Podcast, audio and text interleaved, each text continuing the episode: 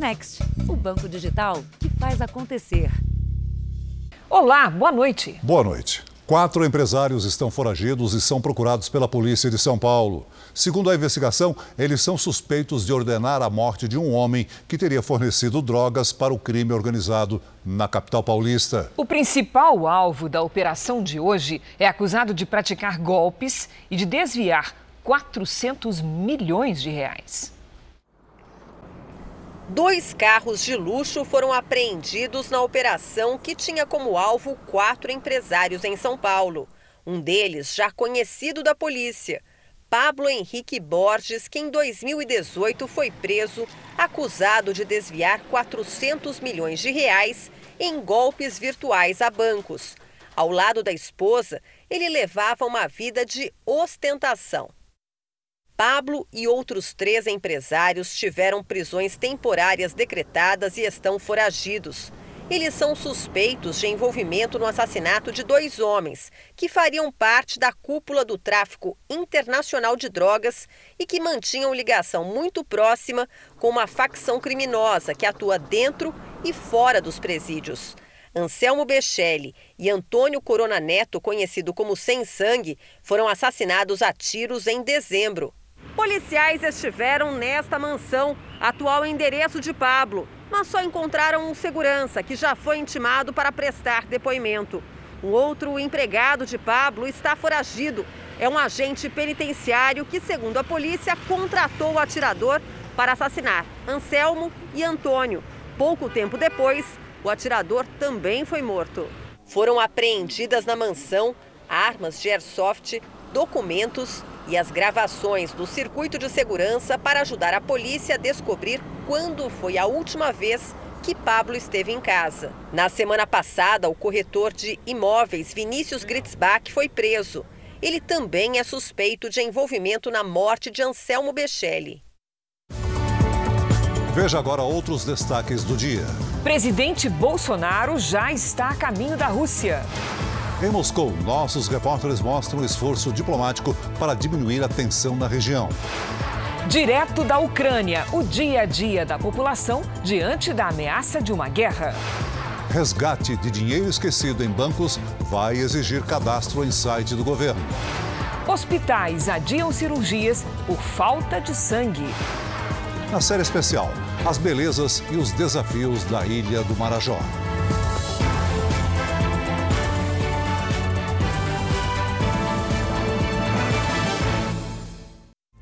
Oferecimento Bradesco.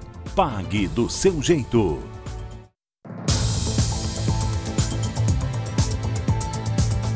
Em Gravataí, na região metropolitana de Porto Alegre, uma quadrilha armada com fuzil invadiu um centro de distribuição que atende empresas de vendas pela internet. Os criminosos levaram equipamentos eletrônicos, calçados e roupas. Nas imagens do circuito de segurança, é possível ver um dos assaltantes armado com um fuzil. Funcionários que estavam de plantão foram obrigados a carregar a mercadoria até um caminhão. Segundo a polícia, pelo menos seis pessoas participaram da invasão ao centro de distribuição. Os criminosos entraram na empresa por este portão. Eles renderam o vigia, que foi forçado a permitir a entrada do caminhão utilizado no roubo. Para a polícia, os assaltantes conheciam a estrutura do prédio e a logística de segurança. A maneira como eles parecem saber aonde ir, aonde se dirigir, obviamente não nos permite excluir a possibilidade deles terem, de alguma forma, acesso a informações privilegiadas. O depósito atende três empresas de vendas pela internet. Os assaltantes levaram equipamentos eletrônicos, calçados, roupas e outros produtos. O valor do prejuízo ainda não foi calculado. O grupo também levou armas e equipamentos dos seguranças, além de uma moto. E, geralmente, esse tipo de centro de distribuição, eles são instalados em locais de fácil evacuação de mercadoria, da, facilitando assim a, a fuga dos criminosos, né? Na invasão, um segurança foi baleado com um tiro na perna. Até o momento, ninguém foi preso. A polícia do Rio de Janeiro investiga a morte de uma empresária. O corpo foi encontrado dentro de um carro. Segundo peritos, a mulher foi atingida por três tiros. O corpo tinha ferimentos e foi encontrado no final de semana dentro deste carro tombado, a poucos metros da casa onde Flávia Euflásia da Silva, de 44 anos, morava. De acordo com testemunhas, ela estava a caminho de casa com o namorado quando o veículo capotou. O que inicialmente a polícia acreditou se tratar de um acidente de trânsito, agora é investigado como feminicídio. O laudo do Instituto Médico Legal mostrou que Flávia foi atingida por três tiros. Uma das balas será levada para análise para tentar descobrir de onde partiram os disparos. Um dos suspeitos é o namorado de Flávia. Ele tem passagens pela polícia e ainda não se apresentou para prestar depoimento. O casal estava junto há cerca de um ano. Na casa da empresária, os policiais encontraram móveis revirados e marcas de sangue. No ano passado, 1.350 mulheres foram vítimas de feminicídio no Brasil, uma média de três casos por dia. Flávia era designer de interiores, tinha uma loja de ração para animais e criava cavalos. Ela deixa um filho de 16 anos. O presidente Bolsonaro decolou agora há pouco para a Rússia para um encontro com o presidente Vladimir Putin. A viagem ocorre em meio às tensões por causa de uma possível invasão do país à Ucrânia. Então vamos agora ao vivo a Brasília com o repórter Clébio Cavagnoli, que acompanhou o dia do presidente antes da decolagem. Boa noite, Clébio. Oi, Cris, boa noite a você, ao Celso e a todos. Olha, além do encontro com o presidente Vladimir Putin, o presidente Bolsonaro irá se reunir com empresários e também políticos locais para falar sobre agronegócio e as relações comerciais com a Rússia. O avião presidencial decolou por volta de seis da tarde da base aérea aqui de Brasília, numa viagem que deve levar cerca de 20 horas. Primeiro evento da agenda de Bolsonaro, o encontro com Putin será na quarta-feira e contará com a presença apenas dos dois chefes de Estado, além, é claro, dos tradutores. Cris, Celso. Vamos agora à Ucrânia para conversar ao vivo com os nossos enviados especiais ao país, Leandro Estoliar e Luiz Felipe Silveira. Leandro já é madrugada por lá, vamos conversar com ele. Olá, Leandro, boa noite. Já passa da meia-noite por aí. Quais são as. Como é que foi a recepção que você teve aí em Kiev? O que, que você observou?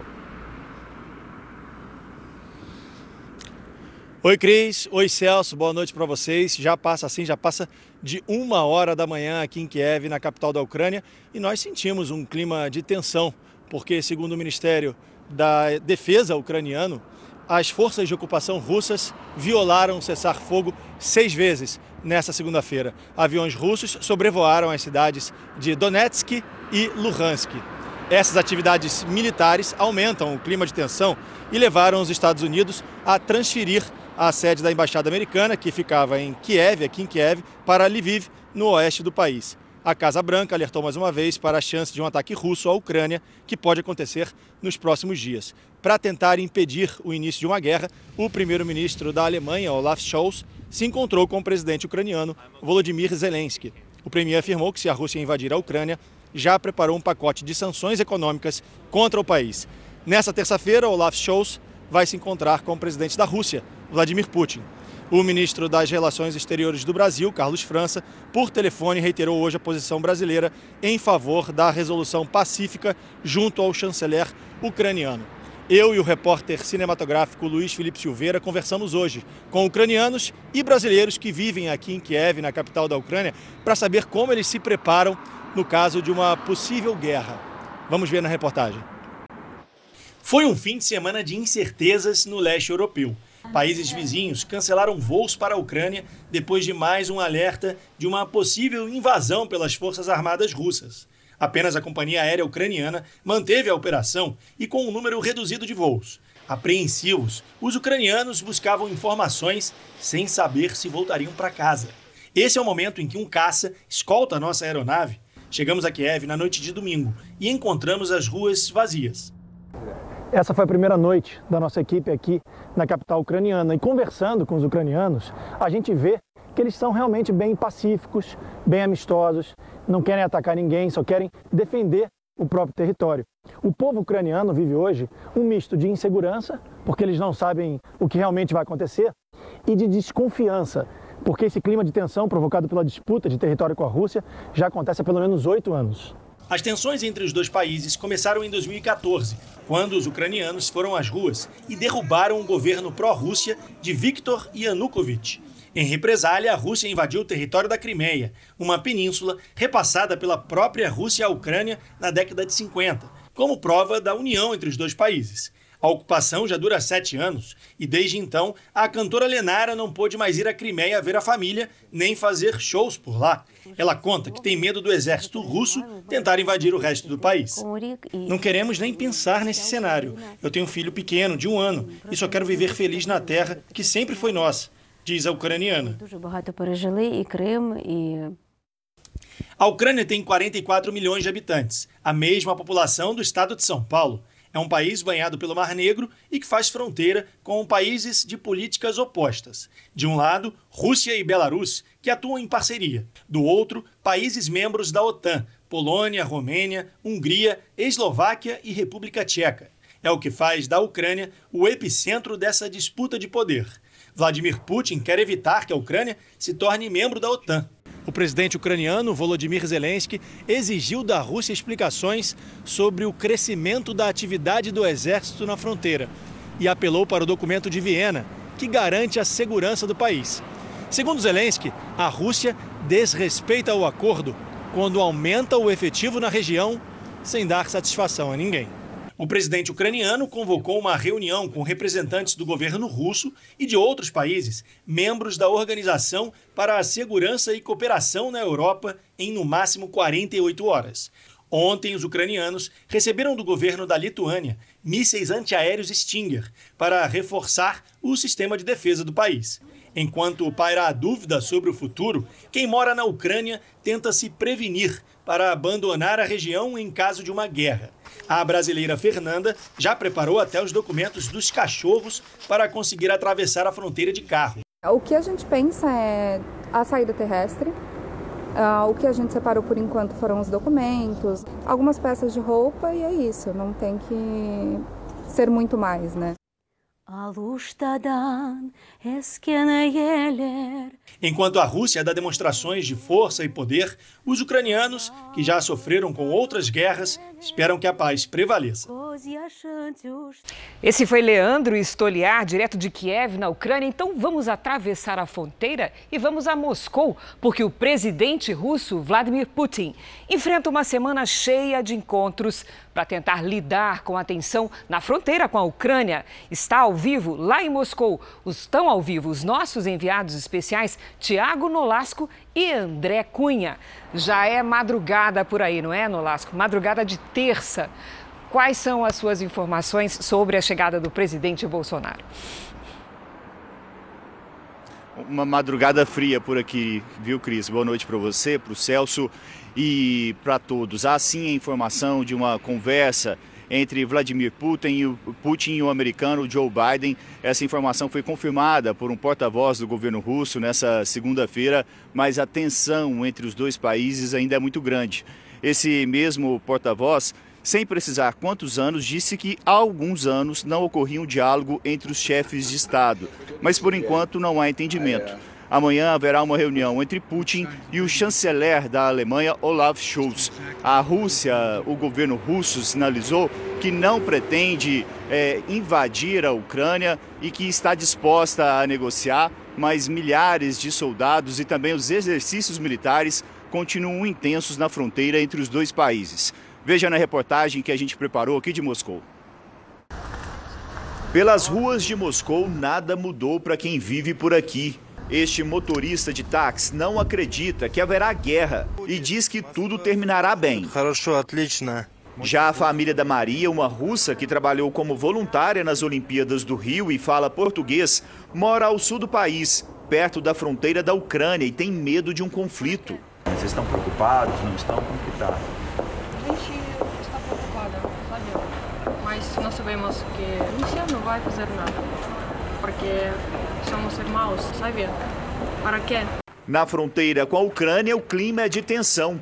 Vladimir Putin deslocou milhares de soldados para a região diante da possibilidade da Ucrânia aliar à OTAN, a aliança militar do Tratado do Atlântico Norte, uma organização dos países ocidentais liderada pelos Estados Unidos.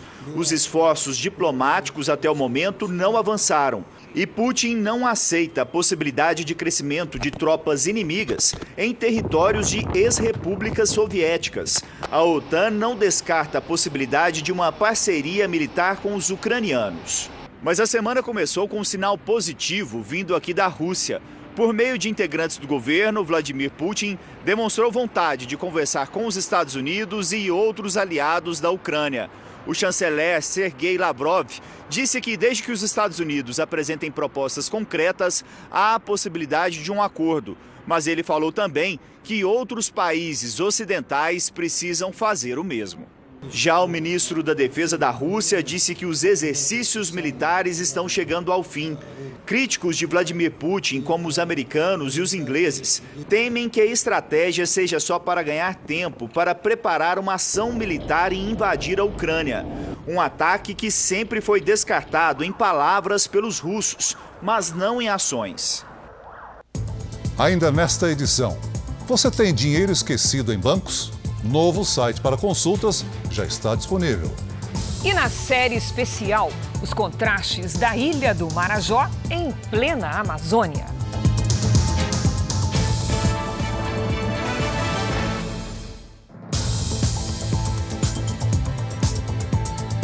Em Belo Horizonte, uma mulher se passava por representante de clínicas e vendia vacinas do calendário infantil a preços mais baixos. O Jornal da Record teve acesso ao conteúdo da conversa com uma das mães que foi enganada.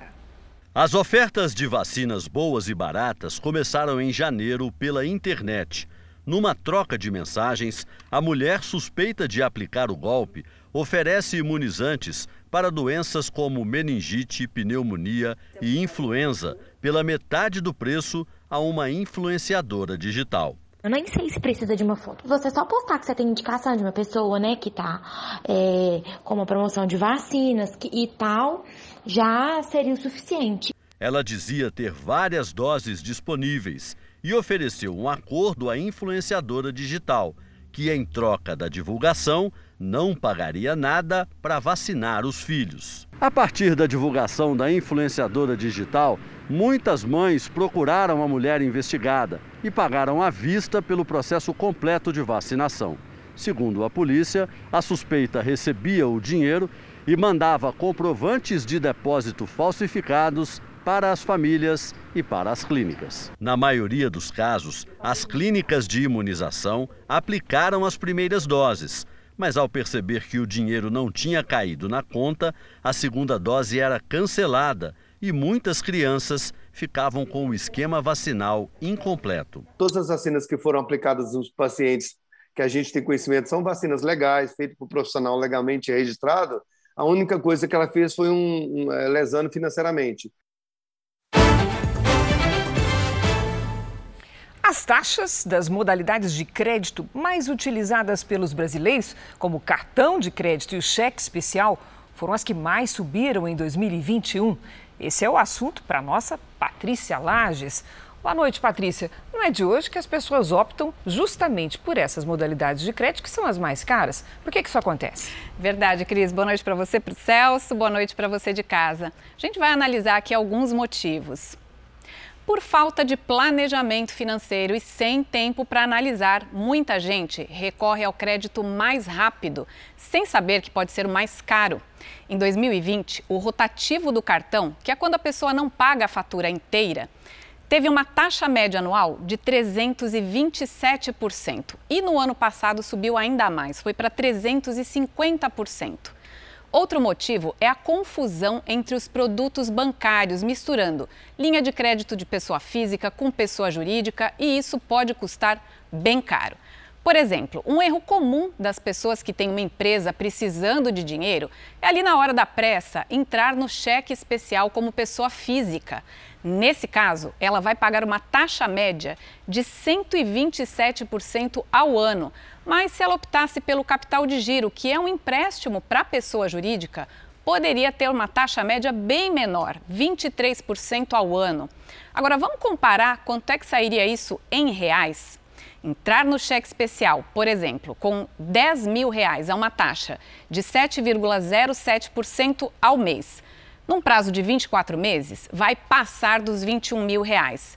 Já o mesmo valor e prazo, mas contratando um capital de giro a 1,74% ao mês, custaria cerca de R$ 12.300. Nesse caso aqui, escolher o produto adequado pode trazer uma economia de quase 9 mil reais. Aí é grana, né, Patrícia? Muito. Agora chega na hora de comprar o carro, também a coisa complica, porque olha, o financiamento subiu de 19% para 26% em média, quer dizer, são 7 pontos percentuais que fazem muita diferença aí no bolso. Muita, Cris, pesa bastante, viu? E a gente vai ver aqui um comparativo. O financiamento de um veículo no valor de 30 mil reais, com a taxa lá de 2020, ao final de 48 meses, custaria ali quase 42 mil reais. Agora, com a taxa mais alta de 2021, esse mesmo financiamento ultrapassaria os 46 mil. Tomar crédito pode ser válido em várias ocasiões, mas é preciso avaliar as opções disponíveis para fazer a escolha mais adequada. Cris. Valeu, Pati. Obrigada. Veja a seguir: falta de sangue nos hemocentros do país é grave e afeta até cirurgias. E na série especial, o arquipélago de Marajó, lugar de riqueza para o turismo e de falta de infraestrutura para a população.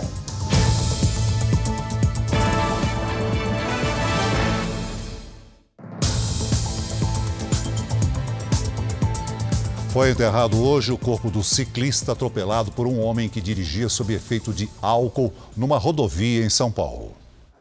Amigos e familiares se despediram hoje de Marcelo Maciel. O executivo, de 44 anos, foi atropelado e morto por um carro em alta velocidade. O motorista tinha 28 anos e, após o teste do bafômetro, admitiu que pegou a direção do veículo depois de sair de uma balada, às 6 horas da manhã. Outro ciclista ficou ferido e segue no hospital.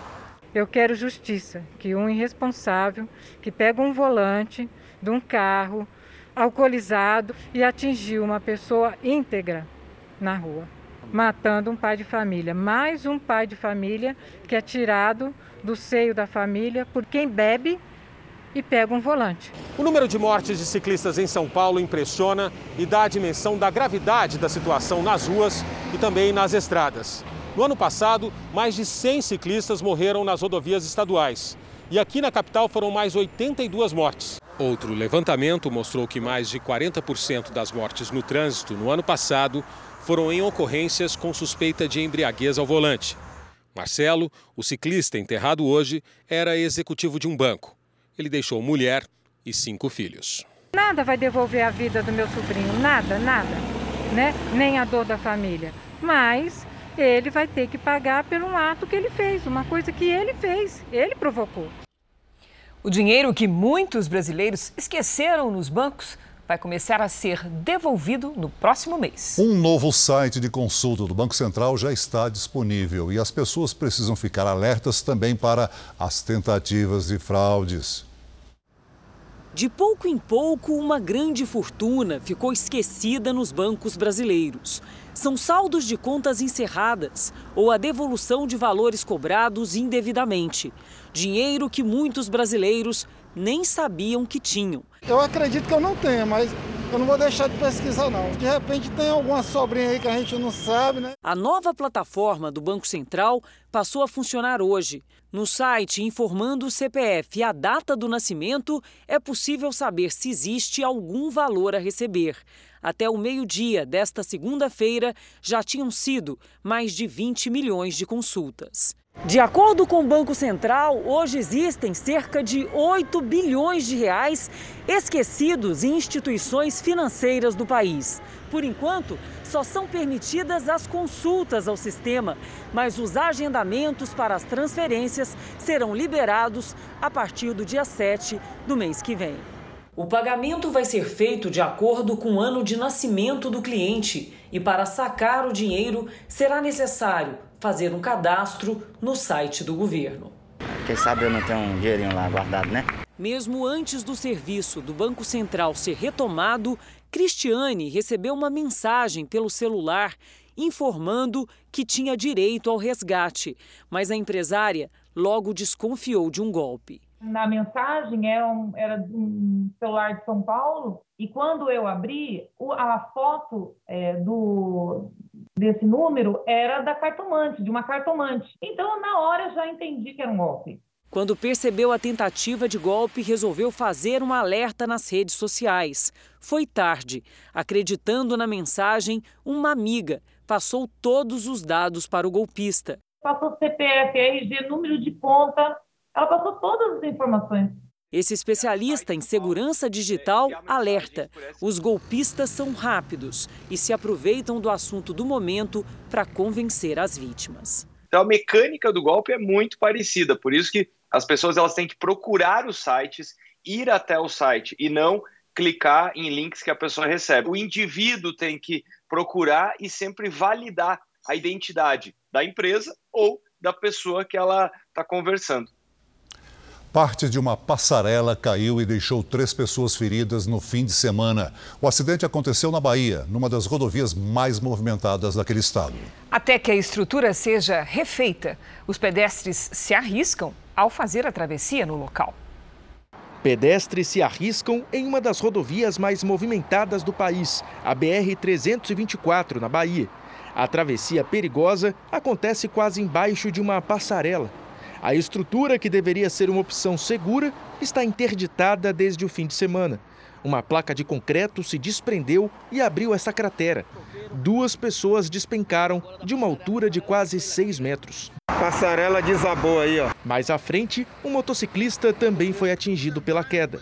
Por pouco, as três vítimas não foram atropeladas. As pessoas receberam os primeiros atendimentos no local e foram levadas para o hospital com fraturas. Um dos feridos é Edson Santos Silva, que voltava do trabalho. Ele veio andando por cima da passarela e aí, quando ele menos esperou, a placa despencou junto com ele. Foi um lance muito rápido. Está bem, devido ao que ele ocorreu com ele, né? Ele poderia estar morto. A Defesa Civil acredita que uma falha na construção pode ter causado o acidente. Mesmo assim, a concessionária Via Bahia, que administra a rodovia, garante que a estrutura recebeu uma vistoria recente. A concessionária já é alvo de várias denúncias na Agência Nacional de Transportes Terrestres por não realizar obras que estavam previstas em contrato. Desde 2010, a empresa acumula quase 300 processos administrativos com multas que somam 400 milhões de reais. Em nota, a concessionária Via Bahia disse que vai construir uma passarela temporária, mas não comentou as denúncias da Agência Nacional de Transportes Terrestres. Um policial militar de folga matou um vendedor ambulante durante uma discussão em Niterói, Rio de Janeiro. Testemunhas disseram que a vítima estava oferecendo balas para um pedestre no momento em que o PM se aproximou. O crime aconteceu por volta de meio-dia, horário de muito movimento em Niterói, na região metropolitana do Rio. Iago Santos, de 21 anos, trabalhava como vendedor ambulante no local. Segundo testemunhas, Iago abordou um pedestre exatamente aqui para vender balas. Mas o homem não gostou da abordagem e os dois começaram a discutir. Foi quando o policial militar apaisana, que acompanhava a cena de perto, decidiu intervir e atirou contra o peito do vendedor. No momento que ele foi abordar uma pessoa para vender bala, o rapaz chamou ele de ladrão e disse que os meninos da bala vai abordar as pessoas da bala para poder roubar o celular que está dentro do bolso. O policial ao lado se ofendeu, ele se ofendeu e foi discutir com meu primo. Ele meteu a mão na arma e deu um tiro só. Indignados, outros vendedores fizeram uma manifestação. Incendiaram um colchão. Guardas municipais lançaram spray de pimenta para conter a confusão. um bebê de colo foi atingido e recebeu atendimento dos bombeiros. O policial militar apaisana foi levado à delegacia, mas não explicou o motivo do disparo. O senhor não estava trabalhando? E lá realmente o bebê... Só, não, só explica pra gente o que, que tá. aconteceu. Tá. A mulher Diago contou que o marido estava juntando dinheiro para fazer a festa de aniversário da filha de dois anos. Isso é uma covardia. Ele simplesmente saiu para trabalhar para comprar as coisinhas da filha dele e não voltou mais. Em nota, a Polícia Militar disse que o PM de folga teria reagido a uma tentativa de assalto. Ele e uma suposta vítima do crime foram levados à delegacia para prestar depoimento. Um menino de 8 anos morreu depois de cair de um tabuágua que estava sendo reformado em Goiás. A polícia investiga como o garoto teve acesso ao brinquedo toboágua. O corpo do menino foi levado para Conselheiro Lafayette, interior de Minas Gerais cidade onde a família vive. Estive lá, lá já estava em manutenção, não tinha barreira física lá. Davi Lucas de Miranda, de 8 anos, estava de férias com a família em Caldas Novas, cidade turística a 150 quilômetros de Goiânia. O acidente aconteceu neste parque aquático, no brinquedo conhecido como Vulcão. O clube estava funcionando normalmente, apesar do toboágua estar interditado para obras. O menino teria tido acesso por uma entrada de caminhões e subido a escada até o topo do brinquedo. De lá, ele desceu pelo escorregador, sem notar que a obra está inacabada.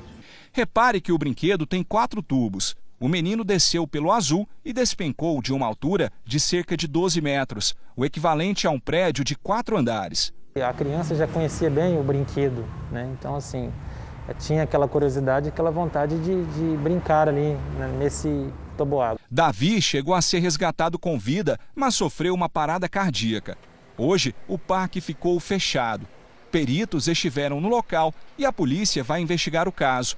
Por meio de nota, a administração do parque disse que em 50 anos o grupo nunca sofreu uma tragédia como esta e que o brinquedo estava interditado com um tapume mas a polícia já sabe que um trecho era isolado apenas por fita. Pelas imagens que nós já sabemos que existem, é que a criança passa por essa fita zebrada. E uma vez passado ali, não havia mais nenhum obstáculo que impedisse o acesso à escada e à plataforma onde se inicia o toboágua.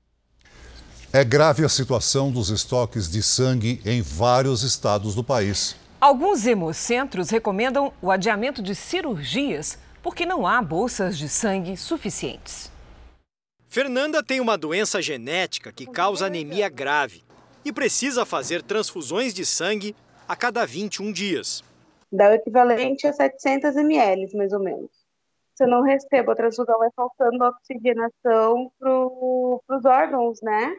Tanto para o coração, fígado, cérebro, enfim, tudo. A redução das doações de sangue preocupa pacientes como a Fernanda. O Paraná, onde ela mora, chegou a um estoque dos tipos B negativo e O negativo suficiente para um dia. No estado de São Paulo, a situação também é crítica, segundo a Secretaria da Saúde. Na capital, o Banco de Sangue do Hospital do Servidor Público registrou no mês passado a menor coleta de bolsas desde o início da pandemia. Em Campinas, no Hemocentro do Hospital de Clínicas, as doações caíram até 80%. O serviço, que é referência para hospitais de 88 municípios, tem estoque para apenas quatro dias. O Hemocentro tem capacidade de receber 24 doações por hora, mas atualmente é comum ver mais cadeiras desocupadas do que com doadores. Agora, por exemplo, não tem nenhum. Com a queda nos estoques e a prioridade para atendimentos de emergência, em dias mais críticos, o Hemocentro já precisou recomendar o adiamento de operações em hospitais que estavam marcadas, porque não tinha bolsas de sangue suficientes para as cirurgias. O início do ano costuma ser um período com menos doadores. E dessa vez, o avanço da variante Ômicron do coronavírus piorou a situação em muitos estados. A gente sabe que os bancos de sangue dos hospitais são interligados, né? A gente acaba um banco de sangue se comunicando com o outro para ver empréstimo de bolsas de sangue, mas em situação de extrema urgência, a gente tem que realmente cancelar e atrasar procedimentos por falta de sangue. No Rio, os hemocentros tiveram a menor coleta em um mês de janeiro dos últimos três anos. Em Minas Gerais, o estoque do tipo O positivo está 65% abaixo do ideal e o de O negativo 50% abaixo. No Rio Grande do Norte, o Hemocentro precisa de 800 bolsas de sangue por dia, prontas para uso. Mas hoje tem menos de 200. É, com o envelhecimento da população e técnicas de tratamento muito mais sofisticados e agressivos, como quimioterapia, cirurgias, etc., cada vez maiores, e tem uma tendência à utilização de mais sangue nesses procedimentos. A doação, para ajudar quem nem conhece, é um gesto de solidariedade que a Paula começou a fazer quando ainda era estudante. E é tão fácil que ela nunca mais parou. Acho que eu ouvi alguma reportagem, provavelmente, da necessidade de doação de sangue e eu vim espontaneamente. Cada bolsa de sangue doada ajuda até quatro pessoas que podem ser salvas por um ato tão simples. O ministro Alexandre de Moraes, do Supremo Tribunal Federal, determinou que a Procuradoria-Geral da República se manifeste sobre relatório da Polícia Federal que identifica a divulgação de informações falsas pelo presidente Jair Bolsonaro. Em transmissão na internet, em julho do ano passado, Bolsonaro disse, sem apresentar provas, que existe fraude no sistema eleitoral brasileiro. O procurador-geral Augusto Aras aguarda o recebimento da ação na íntegra para se manifestar. O Senado pode votar nesta quarta-feira dois projetos que devem reduzir o preço dos combustíveis. Governo e Congresso decidiram consultar o Tribunal Superior Eleitoral para saber se as medidas são permitidas em ano de eleição haja negociação até quarta-feira. Neste dia, serão votados no Senado dois projetos de lei que tratam sobre o preço dos combustíveis. Um deles, o do ICMS, está sendo modificado pelo relator para que se chegue a um acordo. O principal ponto é o que fixa um valor em reais relativo ao ICMS por litro. A ideia é fazer esse ajuste apenas para diesel e biodiesel. Deixando gasolina e álcool de fora, haveria menos impacto nas contas dos estados. Essa proposta tem a simpatia do ministro da Economia, Paulo Guedes, e do presidente da Câmara, Arthur Lira. Outro projeto é o que cria um fundo de estabilização para os preços dos combustíveis. O governo depositaria dinheiro em uma conta para arcar com possíveis altas dos combustíveis e proteger o bolso do consumidor. Mas para conseguir costurar este acordo, muitas conversas precisarão acontecer nos próximos dias. Os presidentes do Senado e da Câmara se reúnem com o presidente do TSE, Luiz Roberto Barroso, com os ministros Edson Fachin e Alexandre de Moraes e com o ministro-chefe da Casa Civil, Ciro Nogueira, além do advogado-geral da União, Bruno Bianco. Eles vão discutir se a lei permite que seja feita a redução do preço dos combustíveis em ano de eleição. Agora à noite, os líderes do Senado estão reunidos para discutir os dois projetos de lei. O líder do Republicanos acredita que os dois projetos de lei, chamados de PL, serão votados na quarta-feira. Nós acreditamos que, o, que os PL pode tratar da matéria sem nenhum problema constitucional e nem regimental. E o PL tem uma facilidade mais, mais própria, tem um rito próprio a, PEC teria mais dificuldades para aprovação em função de vários ritos que são necessários para se votar uma PEC. PEC é a proposta de emenda à Constituição, instrumento que precisa de mais votos para ser aprovado. O líder do PSD teme que os projetos, se forem aprovados, acabem na Justiça. Técnicos já apontaram que as novas regras, se sancionadas, podem ser alvo de questionamento judicial entre elas o imposto sobre exportação de petróleo e gás, porque vincula o que for arrecadado ao programa de estabilização de preços, o que é inconstitucional. Outras preocupações são a possível diminuição das receitas dos entes federados e o risco aos investimentos ao país. O ministro do Superior Tribunal de Justiça, Humberto Martins, arquivou o inquérito aberto para apurar se magistrados da corte foram alvos de uma investigação ilegal por parte de procuradores da Lava Jato. Segundo Humberto Martins, não foram apresentadas provas de que os ministros do tribunal estavam sendo espionados. Nos Estados Unidos, o movimento Black Lives Matter que em português ficou conhecido como Vidas Negras Importam, tem sido cobrado sobre o destino do dinheiro arrecadado. Uma verdadeira fortuna de quase meio bilhão de reais. Em maio do ano passado, a diretora executiva do movimento renunciou após suspeitas de uso indevido do dinheiro. Desde então, ninguém está encarregado das finanças do grupo. O último balanço da fundação que administra os recursos do movimento Black Lives Matter foi divulgado em fevereiro do ano passado. O relatório apontou que em 2020 foram arrecadados o equivalente a 460 milhões de reais. São doações da população e de grandes empresas de vários setores. Uma parte do dinheiro teria sido distribuída a organizações lideradas por negros.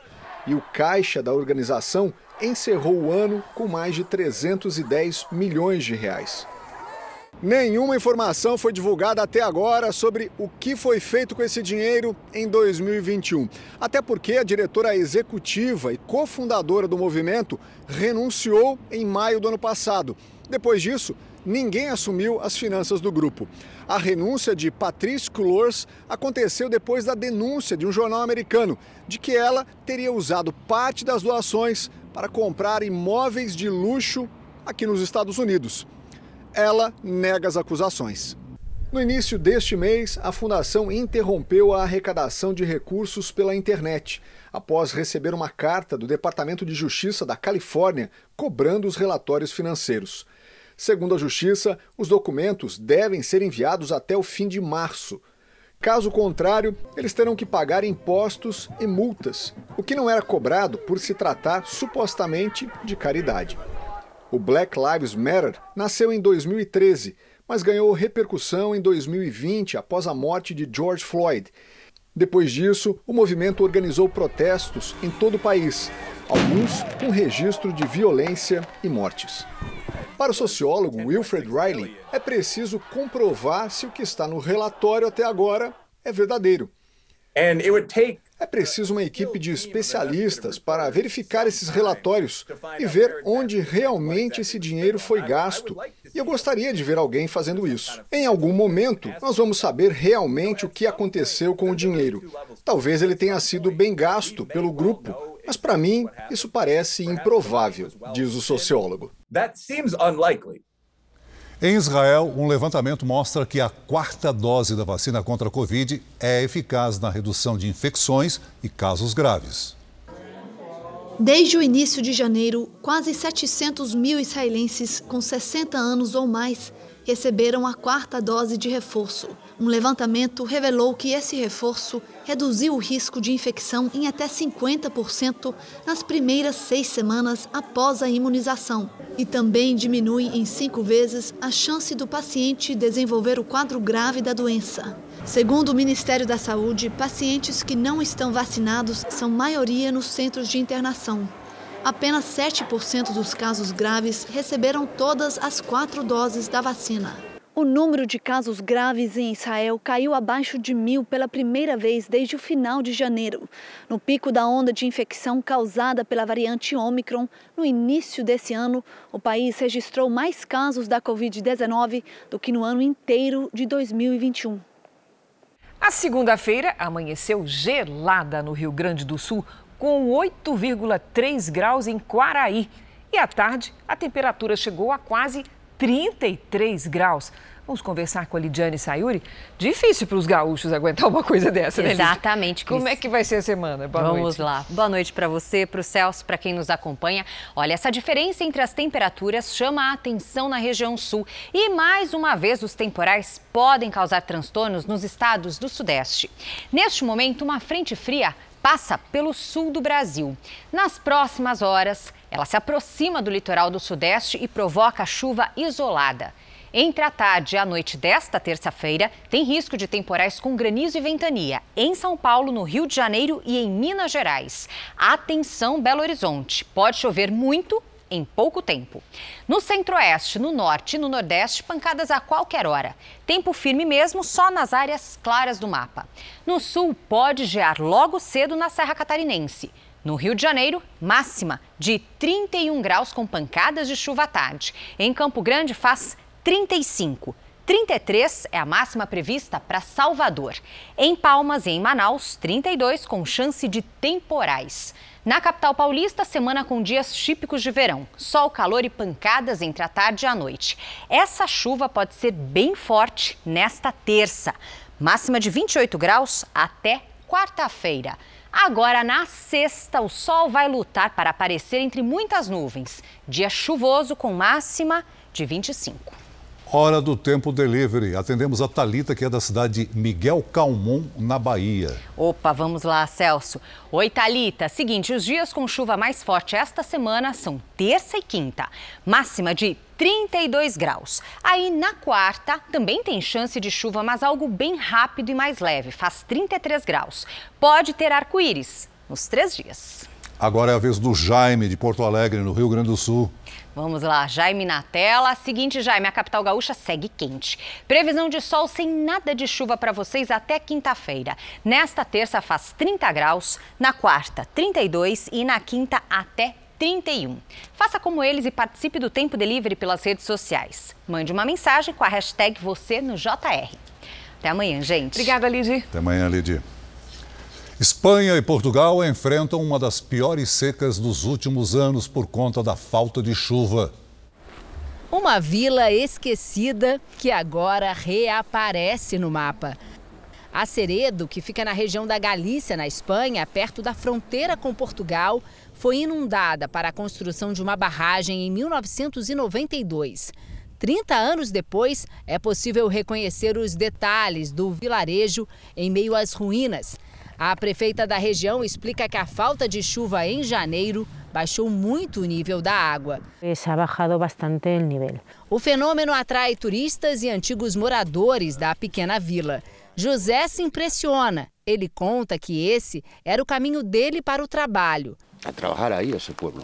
Na Espanha, a capacidade dos reservatórios está em 44%, bem abaixo da média da última década, que era de 61%.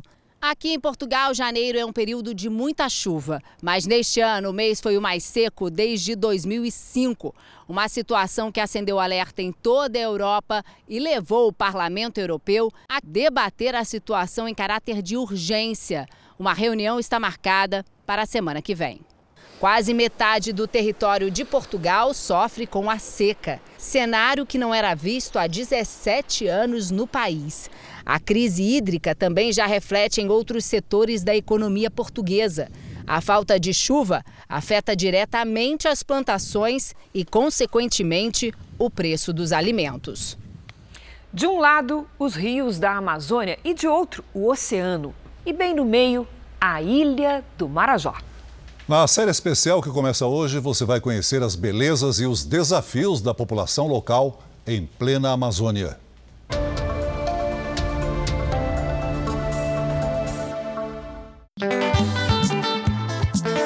Estamos em Belém do Pará, cidade rica em cultura, história e nos sabores da Amazônia. Nossa viagem começa aqui no Porto Bom Jesus, em Belém. A equipe vai embarcar em um dos navios que fazem a travessia até o município de Breves, no arquipélago do Marajó. A previsão é de que a viagem dure aí cerca de 12 horas. O tempo está fechado, previsão é de chuva. Veremos. Bora!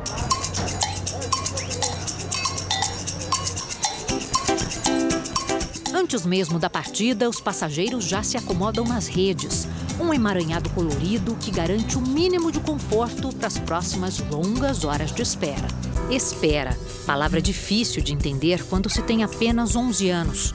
Maria Eduarda nunca ficou longe do irmão, mas está prestes a se separar dele. Fernando passou no concurso para a Polícia Militar na cidade de Breves e vai passar quatro anos longe de casa. É complicado. Primeira vez que você fica tanto tempo longe dele? É, primeira vez.